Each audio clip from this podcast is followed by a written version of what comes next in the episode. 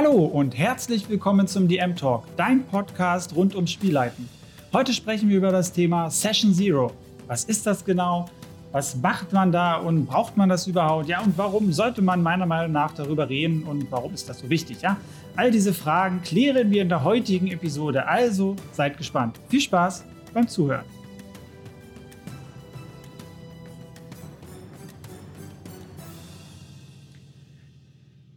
Jetzt habe ich schon 15 Minuten aufgenommen und habe nicht gemerkt, dass ich nicht auf den Aufnahmeknopf gedrückt habe. Das ist ein super Start für das Thema. Aber nichtsdestotrotz, äh, es ist immer wieder spannend, den ersten Kontakt mit einer Gruppe zu erleben, wie ich finde. Entweder neue Menschen oder neue Spielercharaktere da kennenzulernen. Beides sorgt, finde ich, immer für viel Spannung, für Neuerungen. Altes lässt man da hinter sich, vielleicht auch mit alten Charakteren. Und das führt wieder zu einem neuen Anfang halt zu so einer Session Zero oder halt einer Sitzung Null. Ähm, ja, wie man das auch im Deutschen sagen kann, aber ich bin ja eh Fan von den englischen Begriffen. Ich benutze eh sehr viele englische Begriffe für die Leute, die äh, mir öfter zuhören im Podcast. Ich finde das irgendwie cooler, das klingt cooler und ich glaube, das ist auch einfach, weil ich so ein kleiner Gaming-Dude bin. Deswegen ist das, glaube ich, einfach irgendwie so bei mir. Ja, was ist denn das Ziel der heutigen Episode? Ich möchte, dass ihr eine Vorstellung davon bekommt, was denn eine Session Zero leisten kann. Betonung liegt ja wirklich auf kann. Und ich möchte euch gleichzeitig dazu einladen, darüber nachzudenken, welche Bedeutung sie auch in Zukunft äh, in euren Spielrunden haben könnte. Das wäre mir ein großes, großes Anliegen. Ähm, ja, was ist denn eine Session Zero eigentlich? Steigen wir dann gleich mal ein. Äh, streng genommen eigentlich eine Spielsitzung von der vor der eigentlichen ersten Spielsitzung. Ja, man trifft sich, um gemeinsam alle spielrelevanten und organisatorischen Inhalte zu klären. Quasi so eine Planungssession, kann man sagen, wo so alle Modalitäten zur bevorstehenden Kampagne, zur Spielweise, zur Organisation und so weiter und so weiter besprochen werden. Ja, es werden halt Ziele, Wünsche und gemeinsame Gruppenregeln erstellt im Optimalfall. Ähm, daher habe ich irgendwie immer so einen Gedanken dazu, dass das wie so ein, für mich so wie so ein Onboarding-Prozess ist am Flughafen. Ne? Man beläuft da irgendwie so verschiedene Stationen, dann wartet man, redet irgendwie mit Leuten und dann geht es wieder zur nächsten Station, da muss man wieder neue Sachen überdenken und so. Und dann kann man irgendwann losfliegen, das geht mal schneller oder mal nicht so schnell. ja, also das klingt halt immer alles so hochtrabend mit der Session Zero, teilweise auch so dramatisiert irgendwie, weil das ist halt natürlich viel mit sensiblen Themen aufgeladen. Wenn man das mal so ein bisschen äh, in den Facebook-Gruppen und bei Reddit und so weiter verfolgt, ja, Schlagwort äh, Übergriffigkeit gegenüber Spielenden, ja, äh, Sicherheit, Safety-Tools. Also ich, ich schmeiß da jetzt mal ein paar Begriffe rein, was da so ein bisschen immer so mit in dieser Dunstglocke mitschwingt. Man kann das so gestalten, ja, muss es aber auch nicht. Ähm, wie ihr das ja von mir gewohnt seid, beleuchte ich das Thema ja wieder sehr gerne, sehr umfassend äh, und freue mich ja, wenn ihr euch da äh, ein bisschen was mitnehmt und euren eigenen Weg findet. Und das ist halt auch immer wieder so, so extrem spannend, weil das so hoch individuell ist. Ja, wenn, wenn man mal die Diskussion verfolgt über diese Thematiken, früher hatte sowas ja keine Namen. Da hat man sich einfach getroffen und so ein bisschen drüber geredet. Ja, was wollen wir spielen? Okay. Ah ja, dient die Uhrzeit, jede Woche, ja, okay, wäre cool, wenn du pünktlich bist und bring mal was zu essen mit. Das mal so ganz platt gesagt. Ja? Das ist ja auch alles Teil einer Session Zero. Ähm, und in der Regel auch sehr selbstverständlich, weil ohne Spieltermin können wir auch nicht spielen, das ist klar. Aber ähm, ich finde es trotzdem wichtig, dass man sich diesem Prozess äh, bewusst ist. Ja, man muss das nicht so total hochtrabend pädagogisch durchexerzieren und, und da sonst was machen, ja, wenn man nicht möchte. Ähm, aber wie gesagt, mir ist da immer diese Reflexion, was da im Voraus passiert, dass man gewisse Sachen planen muss und sich über gewisse Sachen Gedanken machen muss ähm, oder sollte. Und das ist einfach äh, für dich als Spielleitung äh, das Leben wesentlich einfacher macht, äh, wenn du gewisse Dinge, einfach gerade Erwartungshaltung und Wünsche deiner Spielercharaktere oder deiner Spieler in dem Falle ähm, vorher weißt. Und ich finde es halt immer wieder eine schöne Sache, wenn ihr euch über die Spielwelt oder die Kampagne unterhaltet, dass de, deine Spielenden ja, mit partizipieren dürfen an dieser Welt, mit teilhaben dürfen an der Gestaltung, Ideen einbringen können und ihr das Wordbuilding dann gemeinsam macht. Ist eine Stilsache, ohne Frage, weiß ich. Bin ich aber großer Fan von, äh, weil du dann extrem hohes Commitment schaffen kannst dadurch, weil du die Spielenden mit abholst, sie von Anfang an mit einbeziehst und eine gewisse Motivation aufbaust. Ähm, wenn wir dann inhaltlich auf die einzelnen Punkte eingehen werden in dieser Folge, dann werde ich das mal ein bisschen an meiner aktuellen Kampagne durchexerzieren, wie wir das gemacht haben, warum ich das so gemacht habe. Ähm, und ich denke, dann werden sich ein paar Sachen ähm, ja, für euch auch äh, daraus erschließen und ergeben, äh, hoffe ich. ja, wie gesagt, aktuell habe ich äh, ja äh, eine Wüstenkampagne mit meiner Gruppe. Ähm, wie sieht denn da so, wie sah denn da so unser Onboarding in Anführungsstrichen aus? Also wir haben jetzt keine klassische äh, Spielsitzung äh, null betrieben, also rein nach Definition, ja. Äh, wir haben das über Chat geklärt. Ähm, okay, das war auch ein bisschen dem geschuldet, weil wir da auch zu Hochzeiten noch Lockdown hatten im letzten Jahr. Jetzt haben wir gerade Stand 2021 im August. Da ist das ja alles wieder etwas lockerer, äh, mit dem wir dürfen uns sehen in einem Raum. Aber nichtsdestotrotz äh, habe ich äh, mich äh, bewusst äh, für dieses äh, Chat-Format dann entschieden. Und zwar eigentlich aus zwei ähm, hauptsächlich pragmatischen Gründen. Erstens, wir arbeiten alle und äh, das ist auch sehr, sehr schwer, dass wir einen Termin in der Woche finden, wo wir spielen können.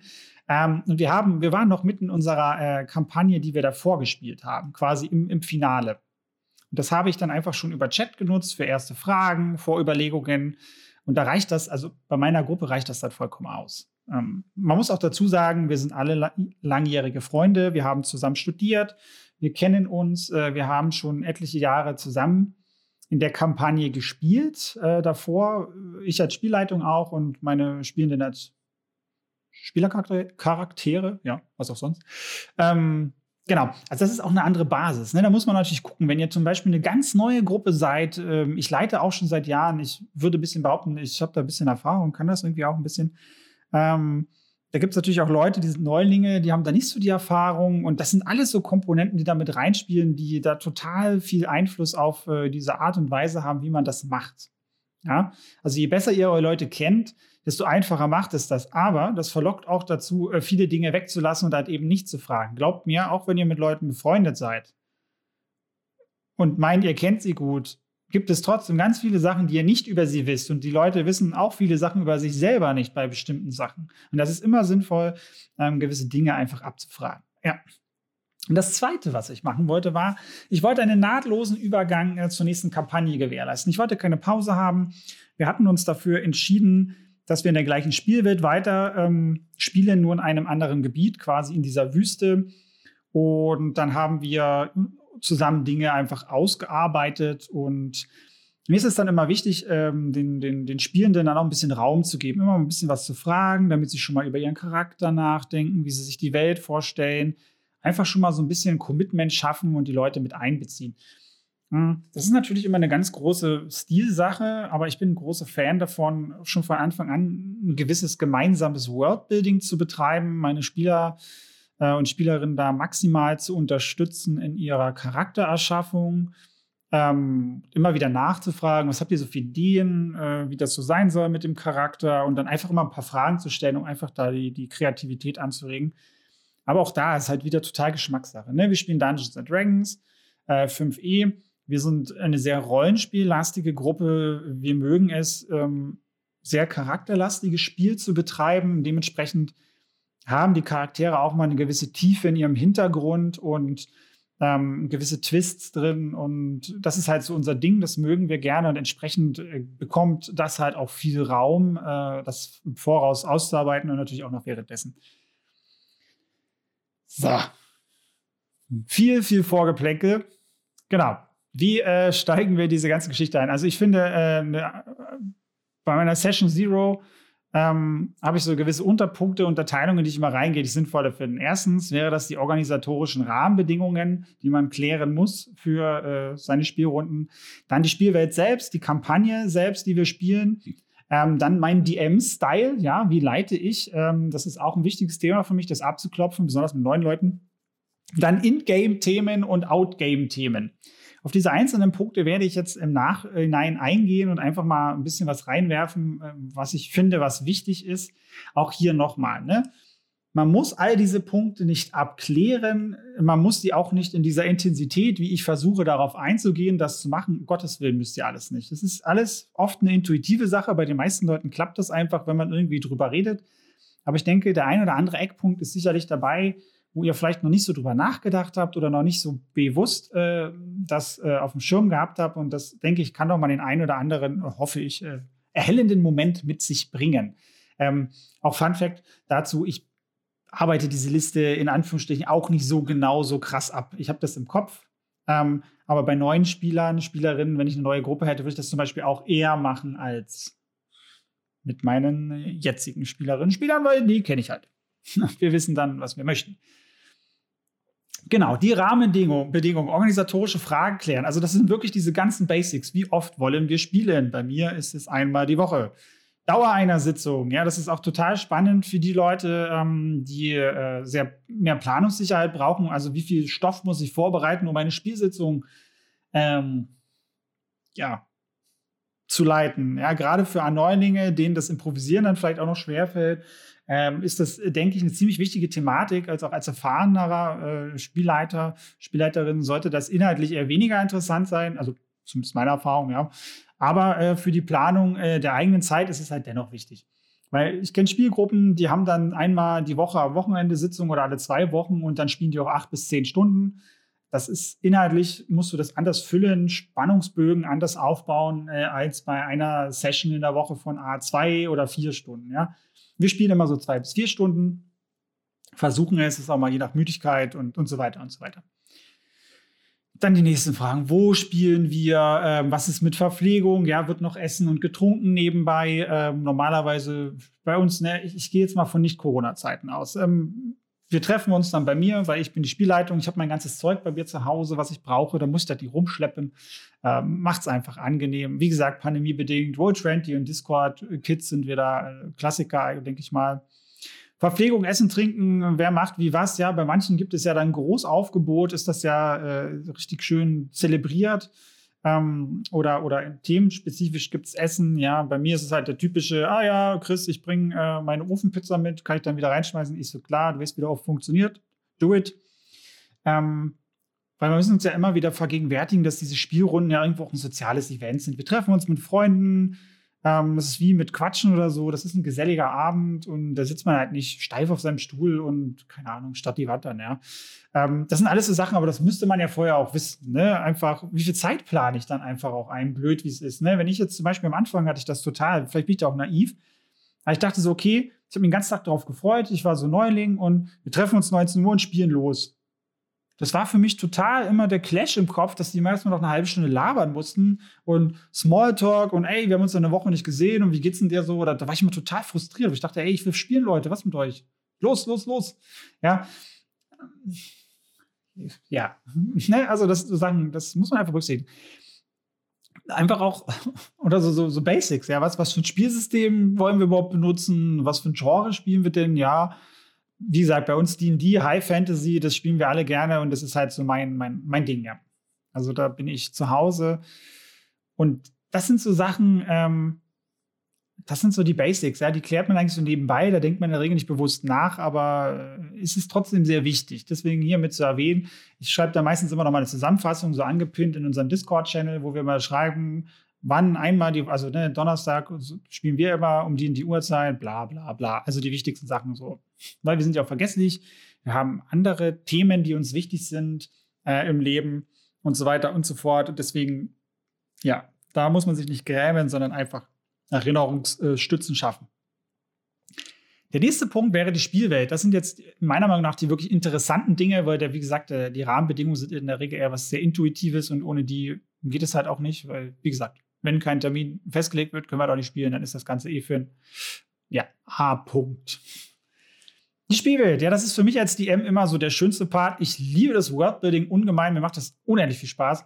Ähm, aber ich kann das natürlich selber alles festlegen, ja, äh, was wir da so tun oder nicht tun. Aber wie ich vorhin schon gesagt habe, ich bin ein großer Fan des gemeinsamen Worldbuildings, weil ich der Meinung bin, das äh, Involvieren der Spielenden, erstens haben sie ganz viel Kreativität, die diese Welt bereichern wird, ja, weil ähm, viele Köpfe äh, bedeutet exponentiell viel mehr Kreativität. Das ist keine lineare Gleichung. Und das ist immer wieder erstaunlich, was ich mir aus den Gedanken und den Ideen äh, meiner Spielenden herausziehen kann, was ich für kreative Ergüsse daraus äh, bekomme, auch während der Spielsitzung in der Improvisation. Wahnsinnig, wahnsinnig faszinierend. Deswegen nutzt das. Ja, was für ein Setting wollt ihr bespielt? Fragt eure Leute das.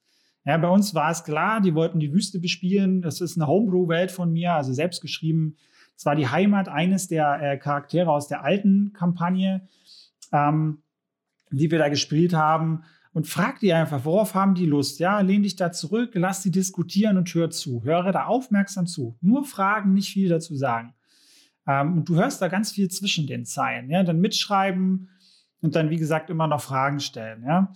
Ja, frag auch ruhig nach, was können tolle Orte sein, Spezies, die vorhanden sind, Völker und die darin vorkommen sollen. Ja, wie stellen sich die, die, die Spielenden da den Flair vor? Also ich gliedere immer so nach Oberthemen. Ne? Ich frage immer so thematisch, ähm, was wollt ihr? Beziehungsweise ist das meine Herangehensweise an das Worldbuilding. Und unsere drei Oberthemen sind Ägypten, Tausend und eine Nacht und Flug der Karibik. Das sind so die drei Dinge, die ich versuche so als Grundstimmung mit in dieses Wüstensetting reinzupacken. Und danach habe ich mich beim Worldbuilding immer gerichtet. Beim Bau von Dingen, beim Vorbereiten. Auch mit den Orten. Ich habe auch konkret gefragt, hey, was für Orte würdet ihr euch wünschen? So, das ist auch vollkommen in Ordnung, wenn die Spielercharakter, äh, die Spielercharakter, die Spielenden euch das vorgeben, weil sie wissen nicht, wann, wie, wo das kommt. Und das ist auch nicht zu viel Spoiler, weil sie auch nicht wissen, wie ihr das einbaut oder wie eure Interpretation von diesen Dingen ist. Aber sie werden sich definitiv freuen, wenn diese Dinge irgendwann kommen. Weil das ist irgendwo auch, ja, da sind wir wieder pädagogisch sehr hochtrabend dabei. Aber das ist auch eine gewisse Form von Wertschätzung für die Ideen und die Kreativität der Spielercharaktere und warum nicht mit einbauen? Ja, das ist ein, es tut niemandem weh und es ist halt einfach eine schöne Sache. Ich freue mich auch immer als Spieler, wenn ähm, meine Ideen aufgegriffen werden, wenn die Spielleitung im Spiel auf meine Ideen eingeht, die vielleicht jetzt nicht äh, sind, äh, okay, ich mache ein äh, Probe XY, ja. Und das gilt fürs Worldbuilding auf der Ebene genauso. Warum nur auf den kleinen Ebenen? Es funktioniert auf der großen Ebene genauso. Ähm, ja, und dann einfach, was gibt es grundsätzlich noch zur Welt zu wissen? Gewisse Gesetzmäßigkeiten, ja, Ereignisse, bestimmte Lebensweisen, äh, die durch Magie geprägt sind, Technik oder was auch immer. Ja, bei mir, wie gesagt, ist das kein Problem, da sie die Welt halt schon kennen und ich bringe halt oft meine Grundideen ein. Ich habe immer gewisse Grundvorstellungen und das war bei uns von Anfang an so, dass meine Spielenden ähm, ja äh, das mit ihren Gedanken erweitern konnten und das auch freudig aufgenommen haben. Ich habe, wie gesagt, immer nur Grundkonzepte geliefert und der Rest äh, war klar. Und wir haben uns auch vom Anfang der ersten Kampagne darauf geeinigt. Habe das präsentiert, gesagt, hier, ich stelle mir das und das und das vor. Ist das für euch okay? Weil es bringt halt nichts, wenn du deine Gruppe hast, die eher so steampackig unterwegs ist ähm, und mega auf Technik oder so steht und du halt einfach nur klassische High Fantasy machst. Das ist dann nicht unbedingt so schön für die Leute. Deswegen das auch besprechen ja, so eine Zusammenfassung habe ich da auch immer äh, noch geschrieben. Muss man jetzt nicht machen, aber wie gesagt, ich bin Freund von Gedächtnisstützen. Und wenn man noch mal drüber liest, eine Woche später, kommt vielleicht auch noch mal neue Ideen von den Leuten mit ein bisschen Abstand. Wie gesagt, das muss ja erstmal so ein bisschen wirken. Wenn wir die Spielwelt und das Setting so ein bisschen festgelegt haben, dann äh, spreche ich dann immer sehr gerne auf der nächsten Ebene über die Kampagne konkret. Ne? Wie lange wollen wir denn überhaupt spielen, diese Kampagne? Ja? Ähm, Viele planen das wahrscheinlich gar nicht so weit im Voraus, aber ich finde es durchaus interessant, sich so einen Grundplot, eine Grundidee auszudenken als Spielleitung. Wenn ich dann vorher weiß, okay, das sind jetzt einfach nur drei Abenteuer oder ich äh, werde jetzt mal so auf zwei Jahre planen. Das ist ein ganz großer Unterschied, was du da hinten raus planst. Natürlich kann man aus den kleinen Abenteuern auch wunderbar große machen, immer weiter aufbauen. Hm meine Annahme ist aber, dass gerade Neulinge äh, das gerne vorher wissen und äh, da eher diese Planungssicherung brauchen, denke ich. Ähm, weil dieses generische Wachsen lassen, ähm, dieses typische Sandboxige, ne, das ist, ich finde, das ist nicht so leicht, auch wenn das immer so toll klingt und so weiter, aber irgendwann kommt man gerne diese, diese Plothole-Gefahr, dass gewisse Sachen einfach vom, von den Geschichten her nicht mehr so gut funktionieren oder kollidieren und da muss man halt extrem aufpassen. Ähm, da brauche ich ein bisschen Fingerspitzengefühl. genau, also wir haben auf zwei Jahre jetzt erstmal uns geeinigt, äh, so bis Level 15 wollen wir spielen. Ähm, bei Dungeons and Dragons ist es auch immer noch war ganz spannend für meine äh, Spielenden immer, welches, bis zu welchem Level spielen wir. Ähm, weil die gucken ja noch ganz gern schon, was kriege ich dann für Fähigkeiten, wie kann ich mir den Charakter auch bauen. Ne? Natürlich diese mechanische Ebene, nicht nur die rollenspielerische Ebene. Ähm, das ist halt auch immer mal ganz spannend. In welchen Level steigen wir ein und sowas.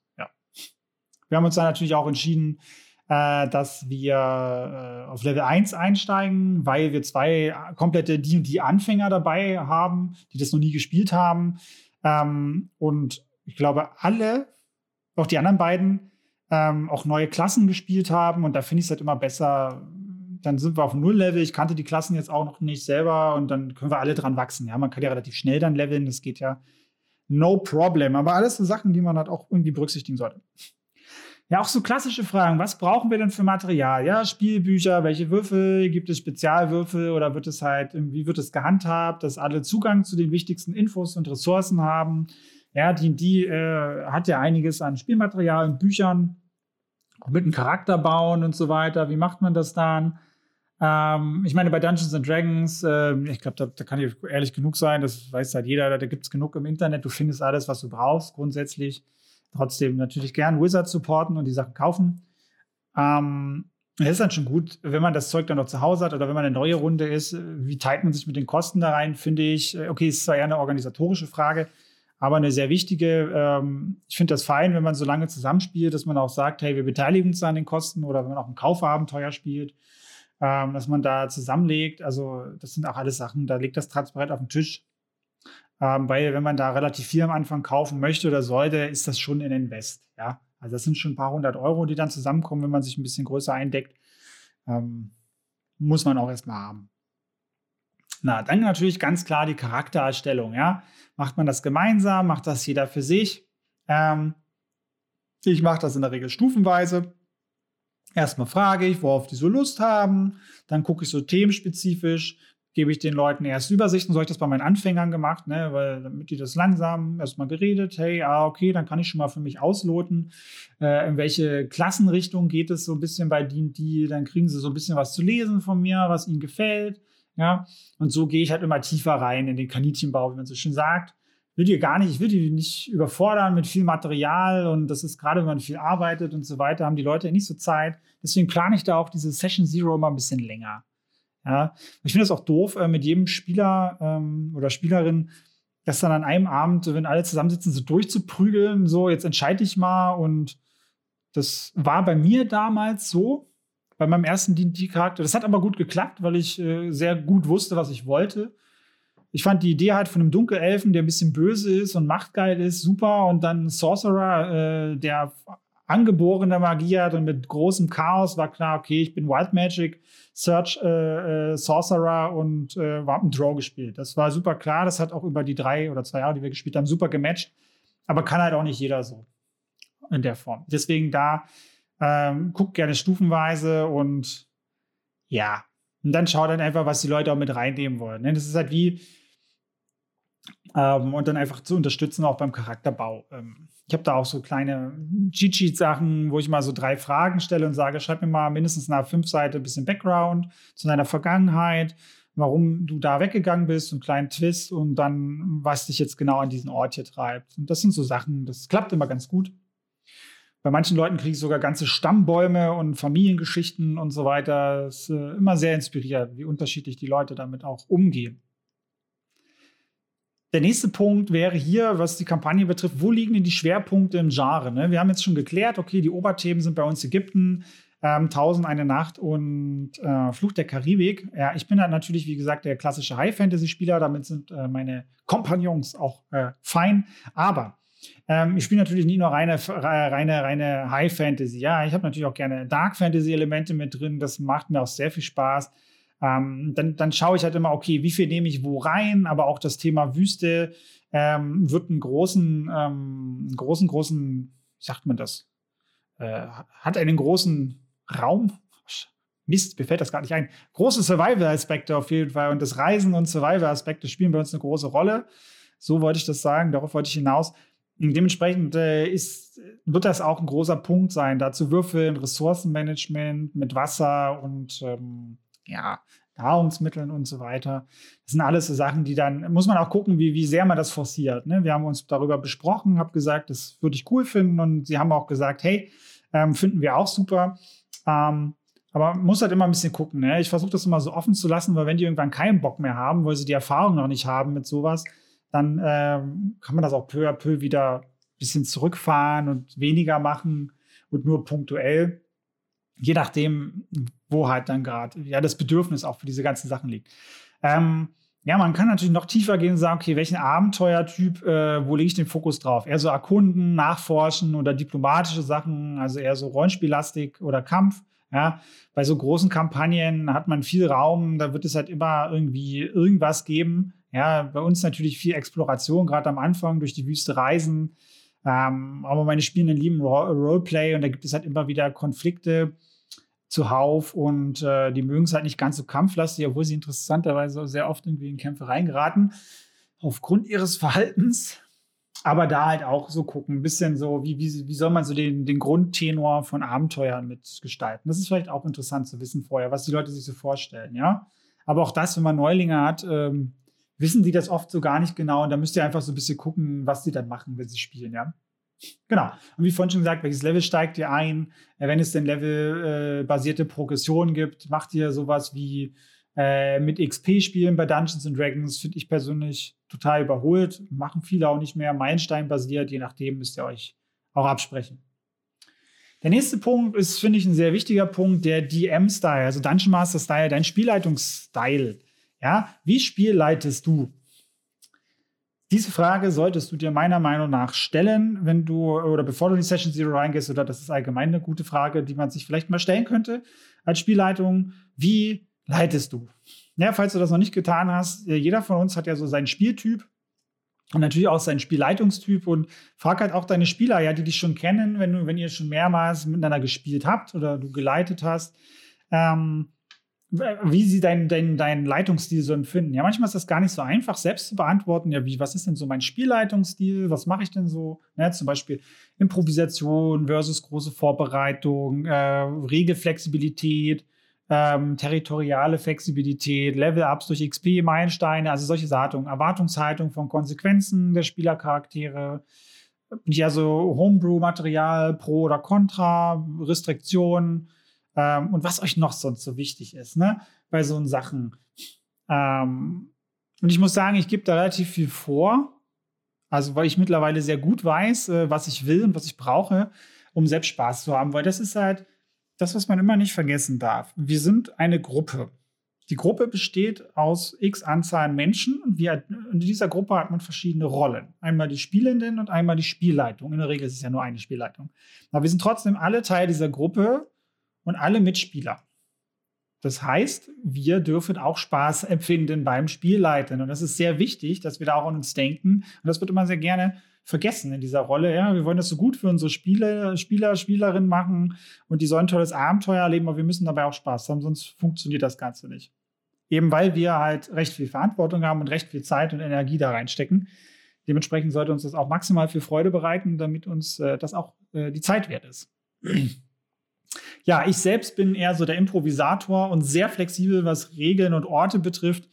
Ähm, ich investiere immer sehr viel Zeit äh, im Voraus in das Worldbuilding, schaffe immer sehr viele Orte, gewisse Grundkonzepte von NPCs. Ähm, habe da so meine Strukturen entwickelt, womit ich wunderbar Städte, Dörfer, Dungeons improvisieren kann. Suche mir ein paar Maps raus, mh, hm, kreiere mir, denke mir so grundständige Plothooks aus, immer jetzt für so einer großen Kampagne so 10 bis 20 Stück. Ähm, und ich baue die so generisch, dass die tendenziell überall benutzt werden könnten. Wenn ich jetzt zum Beispiel oben im Norden irgendwo in Sektor A ein Dorf geplant habe und die da nicht hingehen, nehme ich die Grundbasis dieses Dorfes auch gerne für Sektor G im Süden. Ist mir egal. Wissen die Spielercharaktere eh nicht, die Spieler auch nicht, ist mir dann e egal. Dementsprechend äh, bin ich da sehr flexibel und das macht es mir dann als wesentlich einfacher zu improvisieren. Auch so bei Regeln oder so, das ist immer, ja, wenn, solange, sobald wir mehr als ein oder zwei Minuten diskutieren, lege ich irgendwas fest, was meistens zugunsten der Spielercharaktere ist und dann spielen wir weiter, weil mich das nervt.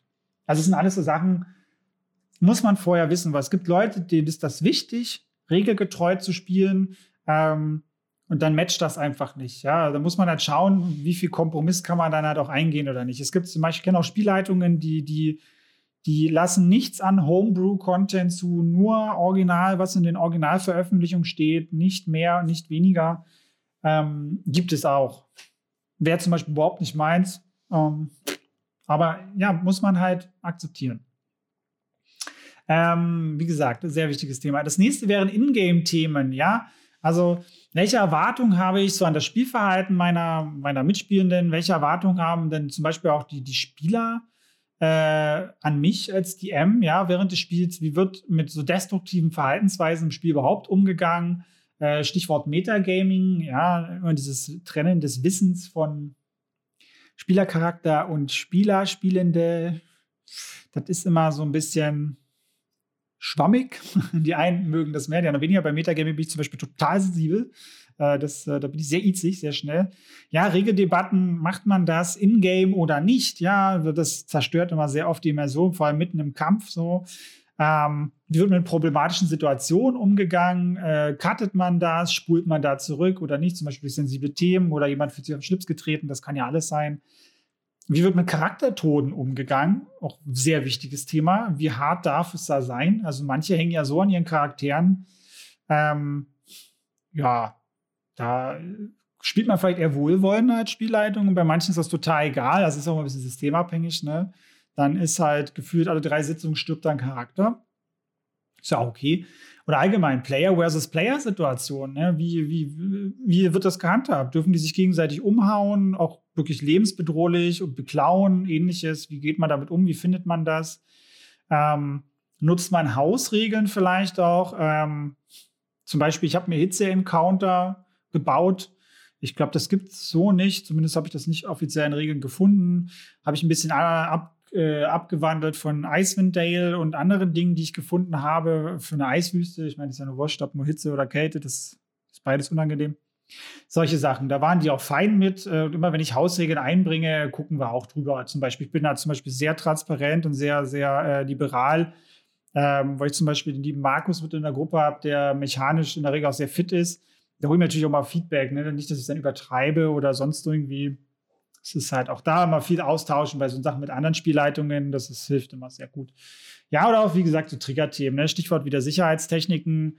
Ähm, nimm mal so ein beliebtes Beispiel Spinnen oder so, je nachdem, wie das beschreibt, oder halt einfach Horrorthemen. Ne? Man kann hier auch gerade in einem Wüstensetting, kannst du super Body-Horror oder so mit einbauen, ähm, wie ich finde, in so einer Gruft oder so mit Mumien und weiß ich nicht. Also ich bin ja mal sehr kreativ, was meine äh, ausschweifenden und schmückenden Beschreibungen betrifft da muss man halt auch äh, gucken, wo ist für die Leute halt auch thematisch einfach Schluss. Ja. Ähm, sehr wichtiges Thema. Hm. Und dann noch die Out-of-Game-Themen, ja. Wie sind denn hier die Erwartungen im Umgang miteinander? So allgemein diese sensiblen Themen, äh, Verhalten für das Planen, ja, was, was, was braucht jeder für so eine Spielsitzung, ähm, damit er sich wohlfühlt, ja. Stichwort Alkohol, Drogenkonsum beim Spielen, ja. Ähm, also ich war das ein oder andere Mal schon gut angetrunken als Spielleitung. Ähm, da habe ich sehr viel im Kampf vergessen zu machen. Äh, das fand ich jetzt nicht so gut, die anderen schon, weil das war vorteilhaft für sie. Die haben auch nichts gesagt, diese Säcke. Aber da muss man halt auch gucken, wo sind die Grenzen, ja. Ähm, auch für sich selber und, und auch mit den Mitspielenden. Wie, wie wird das dann und ist das dann auch schön oder nicht? Zum Beispiel Handynutzung, Smartphone am Spieltisch. Auch ein sehr beliebtes Thema. Also ich finde es ja auch super geil, wenn ich gerade äh, einen kleinen Monolog halte und jeder aufs Handy guckt und das Interesse äh, ja gleich null ist. Da bin ich natürlich auch richtig hyped dann so. Ähm, äh, aber ja, muss man halt auch gucken, wie man umgeht, weil viele, zum Beispiel bei Dungeons and Dragons, sagt nur D&D Beyond, ähm, da gibt es ja auch das Charaktermanagement und so weiter auch über das Smartphone. Also das, oder wir gucken halt auch gerne mal schnell Regeln darüber nach, parallel wie gesagt, ich bin halt mega liberal. Wenn die Leute da nebenbei mal in den Chat gucken, wenn sie gar nicht dran sind oder was auch immer, dann ist, ist okay. Sobald sie jetzt nicht die ganze Zeit Handygames daddeln, dann bin ich auch nicht böse. Ja. Ähm, wie ist allgemeines Commitment der Spieler für diese Sachen? Na, bringen die sich ein? Äh, arbeiten ihr Charakterzeug aus? Wie, wie macht man das so miteinander? Das ist ja auch immer so Geschmackssache. Abwesenheit von Spielern, wie geht man damit um? Ja, wenn ihr, wir sind zum Beispiel vier, vier Spielende. Da fehlt in der Regel immer mal einer oder eine Nähe wegen ähm, beruflichen äh, Dingen oder krank oder weiß der Fuchs was, ja. Und wie geht man damit um? Wir spielen in der Regel immer weiter. Also ich spiele auch mit zwei Spielenden, aber dann baue ich in der Regel, ähm, dadurch, dass ich das recht flexibel aufgebaut habe und mir das halt auch gut liegt, lasse ich die meistens so für diese eine Spielrunde so ein kleines One-Shot spielen innerhalb des Kontextes, was den so ein bisschen fluff und Infos gibt, was aber den Plot jetzt nicht extrem vorantreibt. Ähm, wenn das halt wirklich ist, ne? wenn man mitten im Kampf ist und dann äh, oder einen größeren und zwei Spielercharaktere jetzt ausfallen, dann ist das blöd. Aber ansonsten läuft das bei mir dann auf die Art und Weise, da bin ich mega flexibel. Ähm, ja. Ansonsten, was haben wir hier noch? Ja, nee, nix haben wir hier noch. Sehr schön. also solche Sachen. Ja, das ist natürlich äh, alles nicht vollständig. Aber ähm, wie ihr seht, jetzt nochmal zusammenfassend, ähm, kann man sehr, sehr viel besprechen. Die Betonung liegt hier auf, wie gesagt, kann. Ich sehe all diese Punkte nicht als Zwang oder verpflichtend an. Jede Gruppe ist halt mega individuell und legt halt ihre Schwerpunkte anders. Wir besprechen halt viel zwischendrin auch, werden aber ja nochmal ne, so gemeinsame Sitzungen immer mal abhalten, wo wir auch Revue passieren lassen. Das passiert halt immer so ein bisschen nebenbei. Ähm, wir haben dann auch Sitzungen gehabt, wo die Charaktere dann final gebaut wurden. Das waren so unsere erste Spielsitzung, wo da noch Fragen waren, wegen Zaubern und zum Beispiel der eine äh, Spielercharakter, der wusste, er spielt einen Droiden, der wollte einen Gnom spielen, der wusste jetzt aber nicht, welche Unterart von Gnom am besten zu ihm passt, was ihm da am besten gefällt.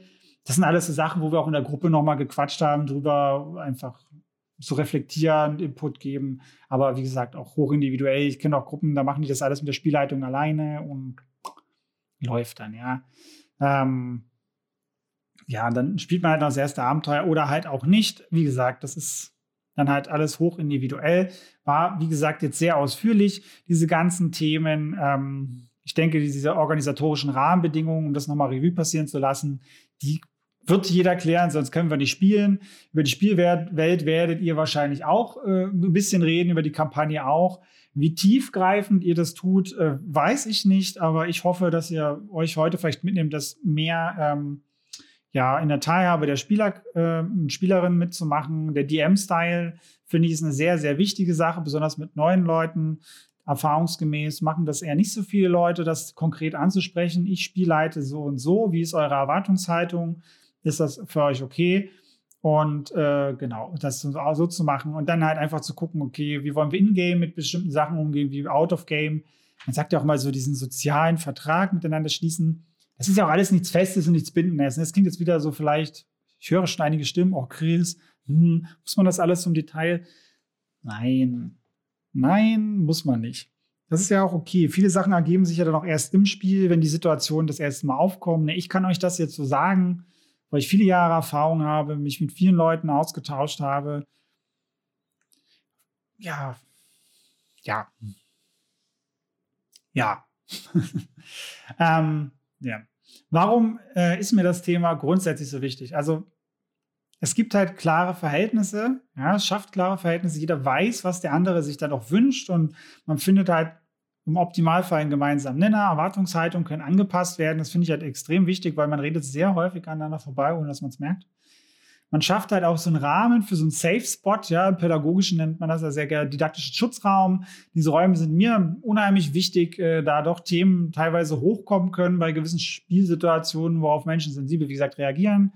Ähm, und Fehler wird man halt nie vermeiden können. Man wird immer mal jemand auf den Schlips treten. Wichtig ist halt, dass die Leute einen Raum bekommen und das Gefühl haben, dass dieser Raum immer da ist, dass es immer wieder betont wird, dass man sich da ähm, ja einfach sicher fühlt und wo man diese Sachen einfach platzieren kann. Zum Beispiel mein, äh, einer in meiner letzten Gruppe, oder nicht meiner letzten, in der letzten Kampagne, hatten wir einen Charakter dabei, der liebe Arad, der war von so einer toten Gottheit ein bisschen besessen, ja. Und da war zum Beispiel auch so eine Priesterin, die war schon am Sterben und der, er, er hat Macht durch ihn generiert, durch diesen toten Gott, indem er Seelen geerntet hat. Und der hat die dann, ja, als Opfergabe, ähm, sage ich mal, nun äh, ja, halt geopfert und sie quasi dann erstickt. Und das sind alles, ne, das ist sehr, das war sehr intensiv. Ne? Ich schmück das jetzt nicht weiter aus, aber das war sehr intensiv für alle. Wir haben danach auch noch drüber geredet. Das sind alles so Sachen, das muss man vorher wissen. Kann man das so bringen? Darf ich das als Spielleitung so, so teasern? Ist das okay? Und das sind so Sachen, die können ja auch aus Versehen einfach mal passieren. Und da muss man einfach schauen, wie man mit umgeht. So, ja. Ähm, deswegen, Lasst eure Leute mitentscheiden auf ganz vielen Ebenen. Das bereichert auch euer Worldbuilding. und baut dann die Kampagne entsprechend auch nach den Wünschen der Leute ein bisschen auf, bringt euren Stuff mit rein, dann wird das eine super, super tolle Sache. Ja, ansonsten, äh, ich hoffe, dass euch der Überblick irgendwie hilft, für euch und eure Gruppe als Anregung dient. Wie gesagt, alles kann, nichts muss. Eure Gruppe, eure Regeln, euer Spiel. So läuft es letztlich. Und wenn euch die Episode gefallen hat, lasst mir gerne ein Like, ein Abo bzw. ein Follow da und schreibt mir in die Kommentare. Schreibt mir auch gerne, welche Events ihr euch ausgedacht habt. Äh, für Feedback und weitere Spielleiter-Tipps findet ihr mich auch ähm, auf Instagram unter Spielpädagoge äh, oder neuerdings auch auf Twitter unter Spielpädagoge. Dort erreicht ihr mich am besten und könnt auch so ein bisschen meinen Daily Stuff und Gedanken zum Rollenspiel miterleben im Alltag. Und diesmal habe ich es leider nicht geschafft, so als PS am Abschluss ein Cheat Sheet zu machen. Ich bin halt echt extrem spät dran, diesmal mit der Episode zum Launch. Das schaffe ich diesmal nicht. Es tut mir leid. Ja, ansonsten kann ich nur sagen Tschüss und bis zum nächsten DM Talk. Euer Chris.